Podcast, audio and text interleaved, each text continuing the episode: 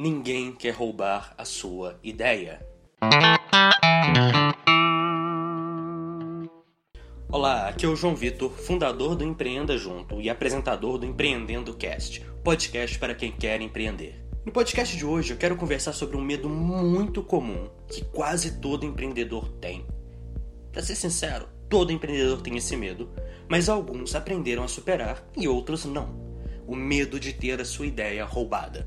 Esse medo, apesar de ser algo comum em qualquer país, em qualquer cultura e de qualquer pessoa, é muito mais comum em países da América Latina como o Brasil, devido à nossa herança cultural. É muito recente na nossa história lembrarmos de casos em que alguém de fora veio e roubou aquilo que estávamos fazendo aqui. Isso aconteceu em histórias recentes no nosso país e nos nossos vizinhos. Então nós temos esse medo enraizado em nossas mentes. O Brasil já está começando a superar isso, outros países como Chile, como Peru, estão muito atrás ainda, mas as coisas estão melhorando. E por que é importante perder esse medo? O medo de roubar a sua ideia muitas vezes faz com que você não conte sua ideia para ninguém. Aliás, essa é a consequência mais comum desse medo. E por contrapartida, você não recebe feedback sobre a sua ideia. E qual que é a história mais comum que acontece? Os empreendedores possuem uma têm uma grande ideia, pensam, nossa, seria muito legal fazer empresa A, seja essa empresa qual seja, e ficam seis meses trabalhando naquilo em segredo. Então, durante seis meses você consegue convencer um programador a se juntar a você, você consegue montar um produto, montar um app, fazer todo o planejamento, fazer um plano de negócio de três anos, planeja tudo, e na hora que vai lançar, depois de seis meses, aquela ideia que parecia genial, você um impacto quase zero. Ninguém está interessado, ninguém quer. O motivo para isso é bem simples. Durante seis meses, você não testou a sua ideia no mundo real nenhuma única vez. Não importa qual seja a sua ideia, não importa o quão bom seja o seu plano. Como dizem por aí, todo mundo tem um plano até levar um soco na cara. E é exatamente isso que acontece com as ideias. Não importa quanto tempo você demore planejando, não importa quanto tempo você dedique à estruturação daquela ideia. Assim que você colocar ela no mundo real, você vai levar um soco na cara e o seu plano precisará ser alterado. Mas isso vai acontecer, querendo ou não, qual a diferença de eu falar a minha ideia lá no começo ou falar depois que eu já tiver produzido ela e tendo algo? Porque a dor daquele soco depois de seis meses vai ser muito maior do que com uma semana. Por um motivo bem simples. Eu acabei de ter uma ideia. Quero lançar um aplicativo que vai ser o Uber das babás. Eu acredito que já até exista isso.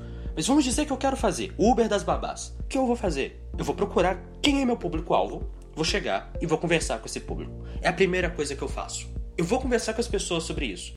Converso com umas 5 pessoas pelo menos, que eu acredito que seriam meus clientes, e depois eu planifico essa ideia. Coloco numa folha de papel, escrevo o que eu quero fazer, qual que é a proposta de valor, eu escrevo sobre as funcionalidades que eu vou precisar, escrevo sobre o briefing do projeto, eu vou fazer um podcast sobre briefing ainda. Eu faço um plano simples, ok? Uma folha A4, escrevo tudo o que eu preciso para entender meu projeto. Tiro ele da minha cabeça, coloco no papel de uma forma tangível. Com isso, eu vou sair conversando com pessoas que eu confio e que possam me dar feedbacks. E vou fazer isso o quanto antes. Eu vou melhorar o meu plano no papel até eu conseguir ter algo bom bastante que vale a pena ser programado. Existe um ditado que aqui no Brasil não é muito comum, eu vou tentar traduzir porque eu também não lembro dele exatamente como que ele é em inglês, mas que ele diz o seguinte: você nunca deve programar a menos que seja o último recurso. Ao invés de gastar seis meses programando um app que definitivamente as pessoas vão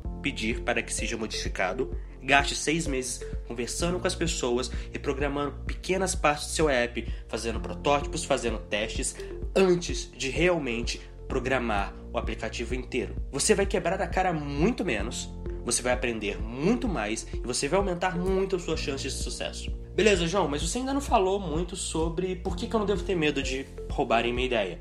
Porque eu posso fazer tudo isso e ser roubado, certo? Provavelmente não. É, se você procurar, historicamente falando, eu nunca lembro qual é o link desse artigo. Eu vou procurar, provavelmente ele não vai estar aqui na hora que eu, é, que eu postar o podcast. Mas tem um artigo falando que a chance de roubarem a sua ideia, enquanto ela ainda é uma ideia, são de 2%, estatisticamente falando você tem 2% de ter sua ideia roubada. As maiores chances de roubarem a sua ideia, ou melhor, de te copiarem, é quando você realmente lançar o aplicativo. Não só aplicativo, ok? Pode ser qualquer tipo de negócio. Mas por que é aí o risco de te copiarem? Porque você provou que existe um mercado para aquilo, que existe uma demanda para aquilo. As pessoas, diferente do que muitos pensam, possuem um senso natural de se ajudar, ok? As pessoas procuram se ajudar, porque é menos esforço eu virar sócio de alguém que quer fazer algo do que eu tentar criar aquele algo à parte. É mais fácil, é mais simples e é mais barato me juntar com alguém do que tentar competir. A competição vai existir, mas naquele momento que você está só com uma ideia, que você não consegue provar ainda, sem sombra de dúvidas, que existe um mercado, uma demanda e que é possível, não vale a pena. Eu não quero os riscos. Isso serve para a grande maioria das pessoas. Então, quando você está só com uma ideia, as chances são de que as pessoas queiram ser seus parceiros ou te ignorem. Dificilmente alguém vai tentar copiar. O momento em que vão tentar te copiar é quando você lançar e começar a ganhar tração. No momento em que seu aplicativo, que seu negócio, que seu site, seja lá o que for, estiver ganhando tração, estiver ganhando atenção, aí, meu amigo, corre e faça o melhor trabalho possível, o mais rápido possível. Conquiste o seu mercado antes de todo mundo, porque quando verem a sua ideia realmente dando certo, vão tentar te copiar. E é aí que você pode se diferenciar. Porque copiar a ideia é muito fácil. Existem formas de se copiar absolutamente tudo. Se você estiver trabalhando em alguma área fora de mecânica ou algo ligado à genética, medicina, bioquímica, principalmente na área de tecnologia, é simplesmente impossível impedir que te copiem. Se fosse possível impedir que copiem uma ideia de app, uma ideia de software, o GIMP não existiria. Não existiriam centenas de alternativas ao Photoshop, centenas de alternativas a serviços de mailing, centenas de aplicativos de relacionamento. A proposta que você entrega é facilmente copiável. A ideia é facilmente copiável. O que te diferencia é o seu time e sua capacidade de execução, sua capacidade de entender o seu público e entregar aquilo que ele quer. Isso é algo que ninguém consegue copiar. Seus competidores podem até tentar oferecer o mesmo que você, Porém, só você possui o um entendimento daquela ideia, o um entendimento daquele público e o time certo para oferecer a melhor proposta, para oferecer o melhor serviço e para fazer a melhor execução. Isso não é copiável. E é isso o que diferencia o seu negócio de todos os outros. Porque o que o seu negócio faz, acredite, pode ser copiado. E se o seu negócio for bom, vai ser copiado. Nenhum negócio realmente bom fica sem uma cópia por muito tempo. Por isso que a diferenciação nunca é a ideia. A diferenciação é a sua execução. Por hoje é só. A gente se vê no próximo podcast. Deixe comentários, reviews, iTunes, SoundCloud, ou seja lá qual for o agregador que você usa. Siga nossas redes sociais, mandem perguntas e até a próxima.